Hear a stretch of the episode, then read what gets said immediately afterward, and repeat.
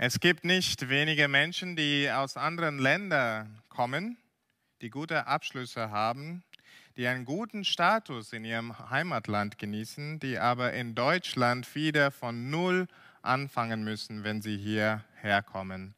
Und der Grund dafür ist einfach, weil ihre Qualifikationen hier oft nicht anerkannt werden.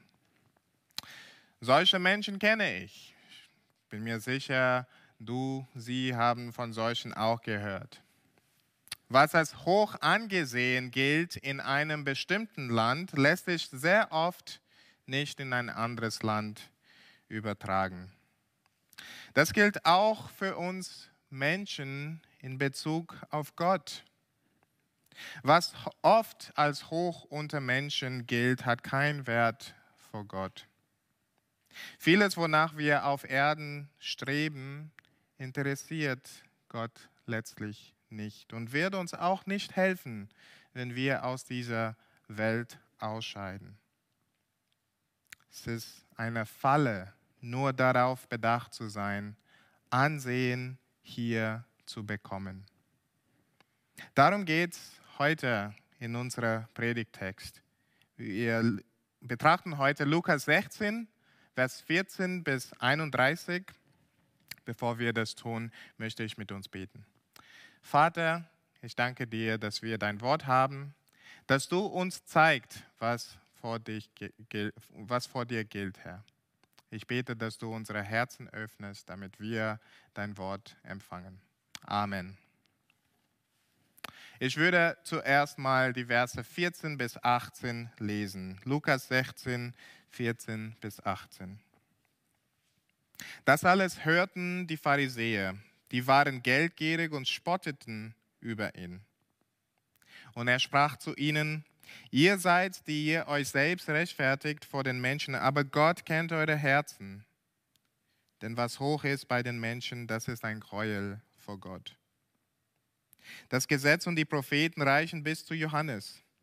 Von da an wird das Evangelium vom Reich Gottes gepredigt und jedermann drängt sich mit Gewalt hinein. Es ist aber leichter, dass Himmel und Erde vergehen, als dass ein Tüpfelchen vom Gesetz fällt. Wer sich scheidet von seiner Frau und heiratet eine andere, der bricht die Ehe. Und wer die von ihrem Mann geschiedene heiratet, der bricht auch die Ehe. Wir haben vor drei Wochen das Gleichnis vom ungerechten Verwalter betrachtet. Dabei lehrte Jesus seine Jünger, wie man gottgefällig mit Geld umgehen soll. Jesus warnte auch davor, Geld einen zu hohen Stellenwert zu geben, indem man mehr fürs Geld lebt als für Gott. Du sollst nicht Gott, du kannst nicht Gott und dem Mammon dienen, sagte Jesus. Die Pharisäer waren dabei. Im Vers 14 lesen wir, sie hörten zu Ihre Reaktion war nicht eins von Demut, sondern sie verspotten Jesus für das, was er sagt. Und wir lesen auch warum. Sie sind geldgierig. Ihr Herz hängt am Geld. Und so, wenn Jesus über das, die Gefahr von Geldliebe redet, hören sie nicht zu, sie verwerfen diese Lehre von Jesus. Jesus sieht das und nimmt das als Anlass, jetzt sie zu lehren und zu warnen. Und dabei greift Jesus in diesen Versen zwei Probleme. Zwei Probleme. Die erste ist die Tatsache, dass Hoheit unter Menschen bedeutet oft Verwerfung von Gott. Hoch unter Menschen, aber verworfen von Gott. Jesus offenbart ein grundsätzliches Problem im Denken und den Motiven der Pharisäer. In Vers 15 lesen wir, ne? Sie interessieren sich nicht zuallererst dafür, was Gott sagt und was ihm gefällt.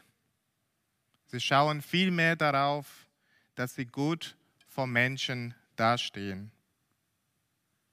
Sie suchen das, was in den Augen der Menschen wertvoll und ehrenhaft ist.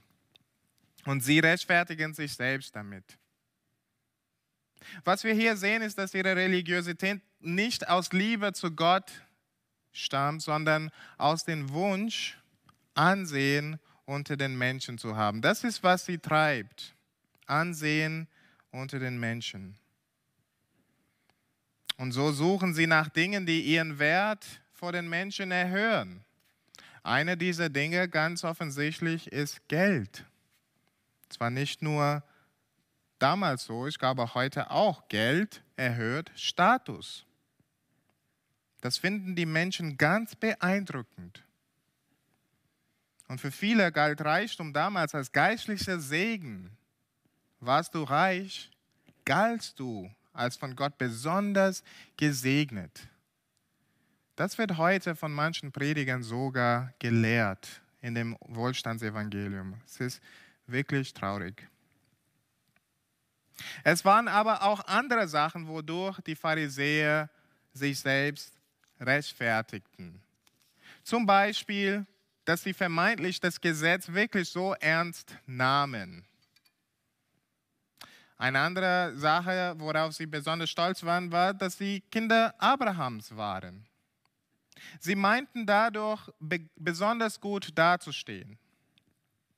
So haben sie sich gerechtfertigt vor den Menschen.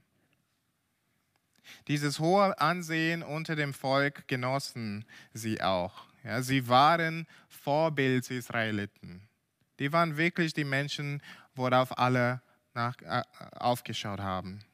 Sie waren deswegen stolz. Dabei vergaßen sie aber die wichtigste Meinung. Es ist nicht, was die Menschen über sie denken, sondern was Gott über sie denkt. Und ihm können sie nichts vormachen. Jesus sagt zu ihnen, Gott kennt eure Herzen. Gott kennt ihre Motive. Er lässt sich nicht beeindrucken, obwohl sie andere Menschen beeindrucken. Vielmehr verabscheut Gott dieses Verhalten der Pharisäer. Und Jesus sagt dann, was bei den Menschen hoch angesehen ist, ist vor Gott ein Gräuel. Sie können so gut dastehen vor den Menschen, aber letztendlich ist die wichtigste Meinung gegen sie gestellt. Nun, ich glaube, dass diese, dieses Verhalten, diese Einstellung ist nicht nur eine Sache, die, womit die Pharisäer zu kämpfen haben. Ist es nicht auch oft so bei uns? Ist es nicht oft so, dass wir die Anerkennung von Menschen mehr schätzen als vielleicht das, was Gott will? Es ist nicht so, dass Anerkennung von Menschen unser Verhalten oft treibt. Die Anerkennung meiner Mitschüler zum Beispiel, als ich in der Schule war, hat mich öfters dazu getrieben, mich in der Klasse auf Art und Weise zu verhalten, die der Lehrer nicht gefallen hat. Oder die Anerkennung meiner Arbeitskollegen hat mich, haben mich, hat mich öfter dazu getrieben, zu schweigen, wenn sie zum Beispiel über andere Arbeitskollegen oder auch den Chef gelästert haben. Der Wunsch vom Menschen, gut dazustehen, kann uns oft dazu bringen, die Wahrheit anzutauschen gegen Lügen, die die Menschen gerne hören wollen. Die Anerkennung von Menschen und der Wunsch unter Menschen hoch angesehen zu werden, ist eine Falle. Das verführt uns. Wir bilden uns vor lauter Lob und Respekt ein, dass wir auf dem richtigen Weg sind, weil alle uns bestätigen. Aber wir verkennen dabei, dass der Weg tatsächlich von Gott wegführt. Das Streben nach Anerkennung bei den Menschen führt dazu, dass viele Menschen den Weg der Wahrheit nicht erkannt haben. Zur Zeit Jesu war das ein großes Problem. Jesus sagt selber in einem anderen Evangelium in Johannes, wie könnt ihr glauben, die ihr Ehre voneinander annimmt und die Ehre, die von dem alleinigen Gott ist, sucht ihr nicht. In Johannes lesen wir sogar, dass viele unter den Obersten, viele Pharisäer, viele Priester Jesus geglaubt haben, aber weil sie Angst hatten vor den Menschen, haben sie Jesus nicht gefolgt. Wie traurig ist das? Und so lasst uns unser Herzen prüfen. Ich möchte diese Frage stellen. Lass uns jeder für uns selbst diese Frage stellen. In welchem Bereich in meinem Leben ist die Anerkennung und Bestätigung von Menschen mir so wichtig geworden, dass Gottes Stimme weniger Bedeutung hat? Stell mal nochmal die Frage, in welchem Bereich in meinem Leben ist die Anerkennung und Bestätigung von Menschen mir so wichtig geworden, dass Gottes Stimme weniger Bedeutung hat.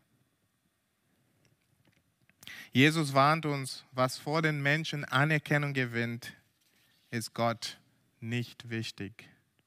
Die Anerkennung bei den Menschen wird uns nichts bringen, wenn wir vor Gott stehen. Gott wird uns nicht annehmen, weil wir so beliebt und angesehen waren oder weil wir so, so viel Einfluss hatten in unserer Umgebung oder weil wir so viel Twitter-Follower hatten. Der Herr wird unseren gesellschaftlichen Status, unser Diplom, unser Bankkonto nicht beachten, wenn wir vor ihm stehen. Es wird ihn auch nicht interessieren, dass wir moralisch gut gelebt haben. Es wird ihn nicht interessieren, dass wir in die Kirche gingen, dass wir sogar zu Hause saßen und Livestream gesehen haben, wenn wir diese Dinge nur zur Show machen, nur um uns gut darstellen zu lassen. Lass uns also nicht darauf bedacht sein, bei den Menschen gut dazustehen sondern danach fragen, was Gott gefällt. Am Ende gilt nur, was er denkt. Und dann spricht Jesus in Verse 16 bis 18 ein zweites Problem. Ja? Hoch unter Menschen, aber blind für die eigene Not. Jesus greift das Gesetz in dieser Verse auf. Und damit meint er das, das Alte Testament. Das war die Bibel der Juden damals. Ne? Also noch war nicht das Neue Testament geschrieben. Also wenn Jesus sagt, das Gesetz und die Propheten, das ist das Alte Testament. Und nun beim ersten Lesen ist vielleicht nicht sofort klar, warum Jesus plötzlich auf das Alte Testament kommt, auf das Gesetz und die Propheten kommt. Das scheint vielleicht erstmal fehl am Platz. Aber tatsächlich ist es fügt das ganz, ganz gut in, in das, was Jesus gerade hier sagen will. Denn die Pharisäer meinten, das Gesetz und die, und die Schrift der Propheten sehr ernst zu nehmen. Und dabei haben sie Anerkennung für ihre Religiosität gewonnen. Die waren Vorbild-Israeliten. Vor den Menschen waren sie sehr gerechtfertigt in ihrem scheinbar ernsten Befolgen des Gesetzes und der Propheten. Aber Jesus offenbart, dass sie den Sinn des Gesetzes und der Propheten völlig verfehlen. Die Pharisäer haben die Botschaft des Gesetzes und der Propheten so missverstanden, dass sie nicht in der Lage waren, die Zeiten, in denen sie lebten, richtig einzuordnen und zu verstehen.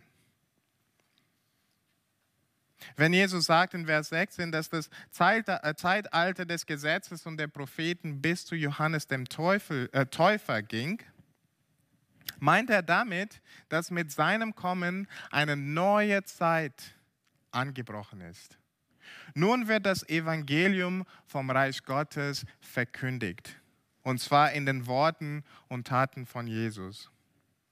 Damit will Jesus jetzt nicht sagen, dass das Gesetz und die Propheten, also das Alte Testament, ungültig würde. Das ist nicht, was er sagt. Er will auch nicht sagen, dass Gottes Standard irgendwie jetzt anders ist. Gleich im nächsten Vers sehen wir, Jesus sagt, das Gesetz bleibt bestehen. Was Jesus aber wohl sagen will, ist, dass das Gesetz und die Propheten richtig verstanden Menschen auf diesen Moment vorbereiten soll. Auf den Moment, wo Jesus gekommen ist. Das Zweck der Offenbarungen Gottes im Gesetz und den Propheten war es, Menschen zu diesem neuen Zeitpunkt zu führen. Mit dem Kommen von Jesus, mit dem Kommen von dem Messias erreicht das Gesetz und die Propheten ihr Ziel. Paulus greift diesen Gedanken auf in, im äh, Galaterbrief. Er nennt das Gesetz die Zuchtmeister auf Christus. Und viele Menschen zu Jesu Zeiten haben angefangen, das zu begreifen. Viele sahen in Jesus die Erfüllung der Verheißungen des Alten Testaments. Sie haben sich gefreut, dass der Messias da war. Sie suchten deshalb seine Nähe, sie verließen sich auf sein Erbarmen. Sie ließen sich von ihm verändern. Scheinbar ist das, was Jesus hier meint in Vers 16, ne? dass jedermann drängt mit Gewalt ein. Es ist ein, ein lebhaftes Bild. Ne? Jeder will ein Stück davon. Jeder will bei Jesus sein und seine Botschaft hören. Aber nicht die Pharisäer. Sie haben nicht erkannt, wozu das Gesetz gegeben wurde und was die Botschaft der Propheten tatsächlich war. Sie sahen im Gesetz einfach eine Tafel von Regeln, von denen sie meinten, sie erfüllen zu können und sich selbst dadurch zu rechtfertigen. Wie das Alte Testament genau mit Christus zusammenhängt, haben sie nicht erkannt. Vielmehr meinten sie, dass Jesus das Gesetz dass Jesus das Gesetz gar nicht einhalte. Und so waren sie gegen ihn. Anstatt durch das Gesetz und die Propheten zu erkennen, dass sie einen Retter brauchen und dass Jesus dieser Retter ist, haben sie gemeint, dass sie es durch das Halten des Gesetzes selber schaffen. Und so meinten sie, kein Evangelium zu brauchen. Sie haben kein Nutz für Jesus gesehen. Aber im Folgenden erklärt Jesus, was nötig wäre, um sich selbst anhand des Gesetzes zu rechtfertigen. Sie müssen das ganze Gesetz einhalten. In Vers 17 ne, sagt Jesus, bis zum kleinsten Tüpfelchen muss es erfüllt werden. Doch das haben sie nicht gemacht. Im Vers 18 spricht Jesus ein bestimmtes Gebot an, das den Pharisäern zu dieser Zeit besonders schwer fiel. Im siebten Gebot, du sollst nicht Ehe brechen. Da geht es nicht nur darum, in der Ehe treu zu sein, es ist auch gegen Scheidung gerichtet. Jesus zeigt es. Scheidung aber war zu dieser Zeit unter den Israeliten sehr verbreitet. Unter den Pharisäern gab es sogar eine Gruppe, die lehrte, man dürfe, dürfe sich aus jedem beliebigen Grund scheiden lassen. Das ist nicht nur eine Entwicklung in unserer Zeit. Jesus spricht also nicht wirklich ein bestimmtes Gebot an, wenn er hier lehrt, sondern er spricht eins an, das seine Zuhörer besonders treffen würde zu dieser Zeit. Eins anhand dessen sie sehen können, dass sie das Gesetz nicht richtig halten. Die Pharisäer verstanden den Sinn des Gesetzes und der Propheten so, dass sie dadurch sich selbst rechtfertigen konnten. Jesus aber zeigt ihnen, dass sie auch da versagen. Also nicht nur verkannten die Pharisäer den Sinn des Gesetzes und die Propheten, sie konnten die Forderungen gar nicht erst erfüllen. Ihre vermeintliche Gerechtigkeit ist ein Gräuel vor Gott.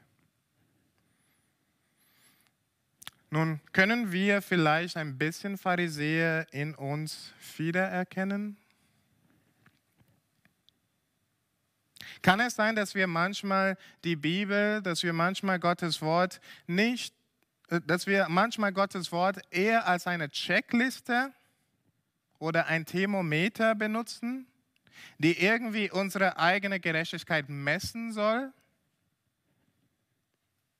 Meinen wir auch nicht manchmal gut im Glauben unterwegs zu sein, weil wir bestimmte Gebote eingehalten haben? Ich kann mich erinnern, als ich Teenager war, dass ich an bestimmten Tagen gemeint habe, ich bräuchte an dem Tag gar nicht Gott um Vergebung bitten, weil ich am Tag brav war. Ich habe so gedacht, weil ich an solchen Tagen nicht gelogen habe und mich generell gut verhalten habe. Aber was ich an diesem Tag somit sagte, als ich gedacht habe, ich brauche keine Vergebung heute, ist, dass ich Jesus an diesem Tag nicht brauche, dass ich sein Opfer nicht brauche, dass ich das, was er am Kreuz gemacht hat, nicht brauche. Ich meinte, die Gebote Gottes gehalten zu haben. Was mir unklar war, ist die ganze Stolz in mir, die Mangel an Liebe für Gott, die Tatsache, dass ich damals für Gott nicht wirklich gelebt habe. Diese Sachen konnte man nicht sofort erkennen von außerhalb. Aber Gott kannte mein Herz. Und im Laufe der Zeit hat er in seiner Gnade diese verborgenen Sünden aufgedeckt. Und erstens hat es mich zur Verzweiflung geführt, zu sehen so viel Dunkelheit in mir. Aber dann würde mir langsam klar, genau deswegen ruft uns Gott auf, unsere Gerechtigkeit einfach fallen zu lassen. Stattdessen an Jesus festklammern. Ihr Lieben, das Gesetz ist kein Messgerät das zeigt, wie gut wir sind, sondern ein, La ein Lachmustest, der zeigt, dass wir verloren sind. Es ist keine Checkliste, sondern eine Diagnostik. Wenn wir also meinen, durch ein moralisches Leben uns selbst zu rechtfertigen und als gerecht dastehen zu können, haben wir es missbraucht. Wir haben uns selbst und andere Menschen damit nur getäuscht. Jesus warnt uns hier davor, Gottes Wort auf eine Art und Weise zu benutzen, für uns selbst einen Status als fromm und gerecht zu erlangen. Das Gesetz und die Propheten sollen uns zum Evangelium führen. Sie zeigen, dass wir Jesus Christus brauchen. Er ist gekommen, um für uns die Gerechtigkeit Gottes zu erfüllen, die wir nicht erfüllen konnten. Er ist gekommen, um für uns die Strafe zu nehmen, die wir verdient haben, weil wir Gottes Gerechtigkeit verfehlt hatten. Das Gesetz und die Propheten nehmen uns sozusagen bei der Hand und bringen uns zu den Füßen von Jesus. Lass uns deshalb nicht danach trachten, was hoch unter Menschen ist, Lass uns nicht danach trachten, vor Menschen gut dazustehen und uns selbst vor ihnen zu rechtfertigen, denn das wird uns nichts bringen. Lass uns stattdessen an Evangelium festklammern, an Jesus Christus festklammern. Das ist, was es bedeutet, in das Reich Gottes hineindrängen. So haben wir die Lehre von Jesus, die Suche nach Hoheit unter Menschen führt zur Verwerfung von Gott und Blindheit gegenüber Christus, gegenüber unserer Not. Das ist die Lehre von Jesus. Und dann in den Versen 19 bis 31 haben wir ein Gleichnis, die das verbildlicht, das, die das verbildlichen soll. Lasst uns nach und nach dieser Gleichnis kurz betrachten Vers 19, es war aber ein reicher Mann, der kleidete sich in Purpur und kostbares Leinen und lebte alle Tage herrlich und in Freuden. Dieser Mann hat keinen Namen, er lebt in Luxus, in Purpur und Leinen. Das bedeutet, er, er war reich, er war sehr wohlhabend. Er lebte in Wohlstand, er, hat, er führt das Traumleben. In ihm sollen die Pharisäer sich wiedererkennen. Na, wir haben da gelesen, sie waren geldgierig. Viele lebten so und strebten nach so einem Leben, damals und auch heute. Vers 20, 21. Es war aber ein Arme mit Namen Lazarus. Der lag vor seiner Tür voll von Geschwüren und begehrte sich zu sättigen mit dem, was von des reichen Tisch fiel. Dazu kamen auch die Hunde und leckten seine Geschwüre. Das Gegenteil erlebt Lazarus. Dieser Lazarus ist nicht der gleiche Lazarus von der anderen Geschichte, die wir kennen aus Johannes 11, von der Auferstehung. Das ist ein fiktiver Charakter in diesem Gleichnis. Und seine Situation ist elend. Er hat nichts und für den reichen Mann bedeutet er nichts. Für die Gesellschaft damals bedeutet er nichts. Er hat keine Bedeutung. Es ist aber interessant, dass diese Persönlichkeit der einzige ist in all den Gleichnissen Jesu, der mit Namen bezeichnet wird. Kein Charakter, keine Persönlichkeit sonst hat einen Namen in einem Gleichnis. Also das sagt uns, dass sein Name bedeutungsvoll ist. Und wenn wir nachschauen, sein Name hat eine sehr schöne Bedeutung. Es bedeutet, Gott hilft. Also niemand kennt ihn. Für ihn ist er, äh, für die Welt ist er niemand. Aber er hat einen Namen und dieser Name sagt irgendwas aus. Gott hilft. Gott ist ein Trost. Lazarus hat nichts in dieser Welt, aber seine Hoffnung ist bei Gott. Und diese Hoffnung wird im Folgenden werden wir sehen nicht enttäuscht. Aber ich glaube, was Lazarus hier repräsentiert, ist nicht einfach ein armer Mann. Ich glaube, was er repräsentiert hier ist jemand, der wirklich geistlich arm ist, der nichts bringt, also nichts meint nichts bringen zu können vor dem Herrn. Vers 22. Es begab sich aber, dass der Arme starb und er wurde von den Engeln getragen in Abrahams Schoß. Der Arme stirbt. Wir lesen von keinem Begräbnis, aber es ist wurscht, er wird in Abrahams Schoß getragen. Das heißt, er genießt Gemeinschaft am Tisch mit Abraham. Das ist ein Ausdruck von Paradies, wo Gläubige Ruhe und Glück haben in Vorbereitung auf die endgültige Auferstehung. Dieses Bild haben wir in anderen Stellen der Bibel, in Matthäus 8 zum Beispiel. Vers 22, der zweite Teil, der Reiche aber starb auch und wurde begraben. Natürlich wurde er begraben, der hat Bedeutung in diesem Land, wo er lebt. Der ist reich.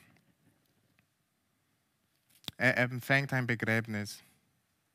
Aber was wir von ihm lesen, ist, dass er nicht zu Abrahams Schoß getragen wird, sondern sein Schicksal ist nicht schön. Als er nun, Vers 23, in der Hölle war, er befindet sich in einem schrecklichen Ort. Er befindet sich im Totenreich, in der Hölle. Hob er seine Augen auf in seiner Qual und sah Abraham von ferne und Lazarus in seinem Schoß. Und er rief, Vater Abraham, erbarme dich meine und sende Lazarus, damit er die Spitze seines Fingers ins Wasser tauche und mir die Zunge kühle, denn ich leide Pein in diesen Flammen. Er sucht Erholung und so ruft er Abraham und er nennt ihn Vater. Das hätten die Pharisäer gehört, weil die Pharisäer haben auch Abraham als Vater gehabt. Ja, sie waren Nachkommen Abrahams und sie waren stolz darauf. Und in diesem Gleichnis sagt Jesus, diese Tatsache hilft euch nicht. Diese Tatsache hilft niemandem. Vers 25. Abraham aber sprach, Gedenke, Sohn, dass du dein Gutes empfangen hast in deinem Leben Lazarus dagegen hat Böses empfangen. Nun wird er hier getröstet und du wirst gepeinigt. Ernüchternde Worte. Das Gute wurde zu Lebzeiten von dem Reichen völlig ausgezahlt. Ihm bleibt nichts mehr übrig. Der Reiche hat nur für dieses Leben gelebt. Er hat all das Gute empfangen, was das Leben ihm anzubieten hatte. Nach dem Tod bringt es ihm jetzt gar nichts. Hoch und respektiert vor den Menschen. Im Tod ist er aber bankrott. Wie die Pharisäer, ne? hoch unter Menschen und doch verworfen von Gott. Das Gegenteil ist der Fall mit dem Armen. Er hatte nichts im Leben, aber jetzt genießt er Gutes. Vers 26. Und überdies, sagt Abraham, besteht zwischen uns und euch eine große Kluft, dass niemand, der von hier zu euch hinüber will, dorthin kommen kann und auch niemand von dort zu uns herüber. Nach dem Tod ist dann der Status fix.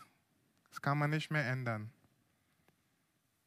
Vers 27 und 28. Da sprach er, da sprach der Reiche, so bitte ich dich, Vater, dass du ihn sendest in meines Vaters Haus, denn ich habe noch fünf Brüder, die soll er warnen, damit sie nicht auch, auch kommen an diesem Ort der Qual. Der Mann erkennt schnell, dass es keinen Weg zurück gibt für ihn, aber vielleicht für seine Brüder gibt es immer noch eine Chance. Und so bittet er Abraham, dass Lazarus wieder lebendig gemacht wird, damit seine Brüder ihn sehen und auf ihn hören. Vers 29, Abraham sprach, Sie haben Mose und die Propheten, die sollen sie hören. Abraham sagt damit, dass man mit Mose und den Propheten, also dass man mit der Bibel sozusagen darauf kommen soll, dass es ein kommendes Gericht gibt und dass man zu Lebzeiten umkehren soll. Vers 30. Er aber sprach, der reiche Mann sprach, nein, Vater Abraham, sondern wenn einer von den Toten zu ihnen ginge, so würden sie Buße tun. Vielleicht wie jeder Skeptiker heute antworten würde. Ne?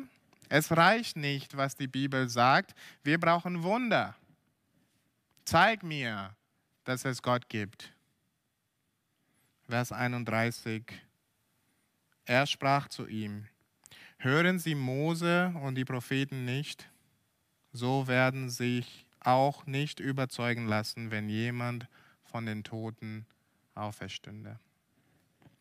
Abraham verneint diese Idee, dass man mit Wunder glauben kann. Wenn, wenn man Gottes Wort nicht hört, kann es so viel Wunder geben, aber der Mensch wird nicht umkehren. Und das stimmt. Die Geschichte von dem wahren Lazarus, also in Johannes 11 zum Beispiel, äh, zum Beispiel wo er auferstanden ist, hat dazu getrieben, nicht, dass die Priester auf einmal sagen, wow, Jesus ist wirklich der Sohn Gottes, sondern sie wollten ihn dann besonders töten. Jesu Leben ist ein anderes Beispiel davon. Er hat Wunder nach Wunder gemacht. Also nicht nur die Auferstehung von äh, Lazarus, sondern Wunder nach Wunder gemacht. Die haben ihn aber auch nicht geglaubt. Und Jesu eigene Auferstehung hat nicht dazu getrieben, dass die Priester sagen, okay, er hatte recht, wir lagen am Falsch, sondern sie wollten dieser ganze Geschehen vertuschen Abraham sagt in dieser, in dieser Geschichte oder Jesus lehrt durch diese Gleichnis, Wunder bringen letztendlich nicht. Weil das Problem ist ein Herzensproblem. Die Pharisäer meinen, sie brauchen Jesus nicht. Sie brauchen keinen Retter. Ihrer Meinung nach stunden sie schon ganz gut da. Ihrer Meinung nach waren sie gerecht. Wie der reiche Mann im Gleichnis waren die Pharisäer hoch angesehen unter den Menschen und doch blind für das, worauf das Gesetz und die Propheten hingewiesen haben. Sie waren blind dafür, dass sie tatsächlich arm waren und große Seelennot hatten. Deswegen konnten sie Jesus nicht erkennen. Das Gleichnis zeigt uns, dass ein Leben, das nur auf das Hier und Jetzt schaut, kein gutes Ende nimmt. Wenn unser Leben nur darum dreht, Anerkennung von Menschen zu bekommen, werden wir verführt. Es ist eine Falle. Und letztlich werden wir verdammt. Jesus sagt hier, seid lieber wie Lazarus.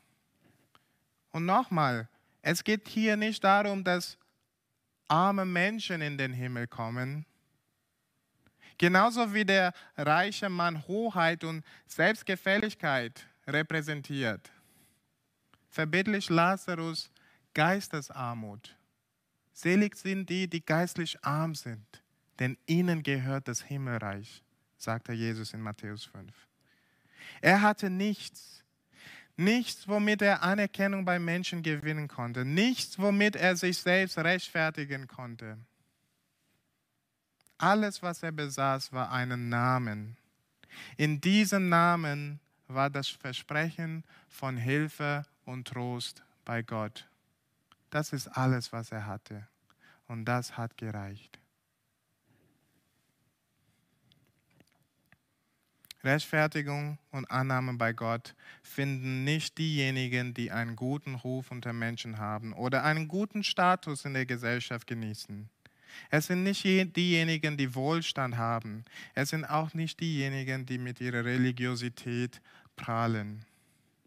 Wir haben nichts in unseren Händen, womit wir Gott beeindrucken konnten.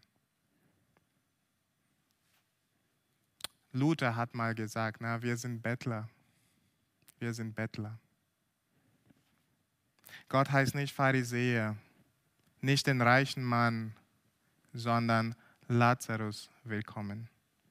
Gott heißt solche willkommen, die mit leeren Händen kommen und allein auf seinen Trost hoffen. Lass uns beten. Vater, wir danken dir dass wir nicht irgendwas, nicht hohes Ansehen haben müssen vor den Menschen, Herr, dass wir uns nicht anstrengen müssen, gut dazustehen, Herr. Unsere Gerechtigkeit kommt von dir. Bitte hilf uns, mit leeren Händen zu dir kommen, Herr. Herr, dass wir aufhören, Anerkennung vor den Menschen zu bekommen, dass wir aufhören, äh, sich uns selbst zu rechtfertigen, Herr dass wir lernen, mehr und mehr auf deine Gnade zu vertrauen, Herr. Dass wir wie Lazarus leere Hände bringen, um deine Gnade zu empfangen, Herr, um dieses Geschenk, das du uns in Jesus Christus gibst, zu empfangen. Und hilf uns zu sehen, was das bedeutet in unserem Leben, Herr, als Christen. Herr, so oft fallen wir wieder in dieser Muster, wo wir einfach zur Show vielleicht Dinge machen. Einfach zu zeigen, wie fromm wir sind. Ich bete, Herr, dass du uns lehrst anhand dieser Geschichte, ein, ein Geist zu haben, der wirklich erkennt, wir sind so abhängig von deiner Gnade. Herr, bitte lehre uns diese Geistesarmut. In Jesu Namen. Amen.